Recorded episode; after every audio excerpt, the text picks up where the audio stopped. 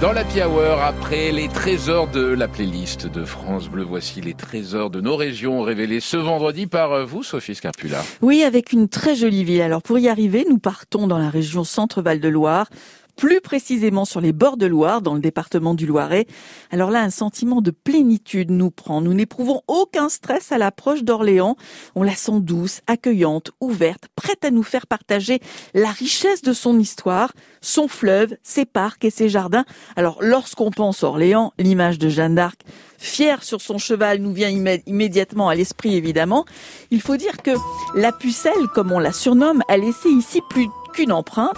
Sa statue sur la place du Marc III, les références à sa bravoure sont ici présents quasiment à chaque coin de rue. Les évocations de celle qui a, en pleine guerre de Cent Ans, libéré la ville des Anglais ne peuvent vous échapper. La date est d'ailleurs de celle que l'on retient le mieux hein, dans les cours d'histoire, le 8 mai 1429. L'héroïne a marqué l'histoire, mais aussi Orléans, qui ne manque de la saluer, l'évoquer, la célébrer. Bon, il y a bien dans la ville une maison censée être celle de Jeanne, celle où Jeanne aurait séjourné, sauf que, sauf que, mais ah. les touristes s'en accommodent. Hormis les hommages à Jeanne d'Arc, les sites historiques sont nombreux. La ville a su préserver ses richesses et son patrimoine. Ici et là, des maisons aux façades de bois datant de la Renaissance, des rues pavées, le centre ancien, autrefois ancien quartier des marchands, est à voir absolument. Allez flâner également sur les bords de Loire. La lumière y change en fonction de la couleur du ciel et des heures de la journée. Parmi les lieux à voir, il y a évidemment les châteaux qu'il faut visiter, mais aussi la cathédrale Sainte-Croix qui se dresse fièrement. Dix vitraux retracent la vie de Jeanne d'Arc. Au fait, est-ce que je vous ai dit que Jeanne d'Arc avait marqué l'histoire de cette ville?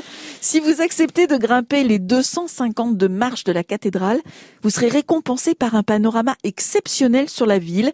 Orléans est une très belle étape à faire lors d'un week-end, d'une simple escapade ou encore en vacances, et vous serez surpris et conquis par le charme de cette ville, celle que Jeanne a bien connue. Mythique, euh, cette euh, Jeanne d'Arc, tout aussi mythique. Voici Diana Ross. Hein. une voix, ça ne vieillit pas. Preuve en est 70 ans, là, cette euh, jeune femme, disons-le, avec toujours la même puissance. Voici Thank You sur France Bleu.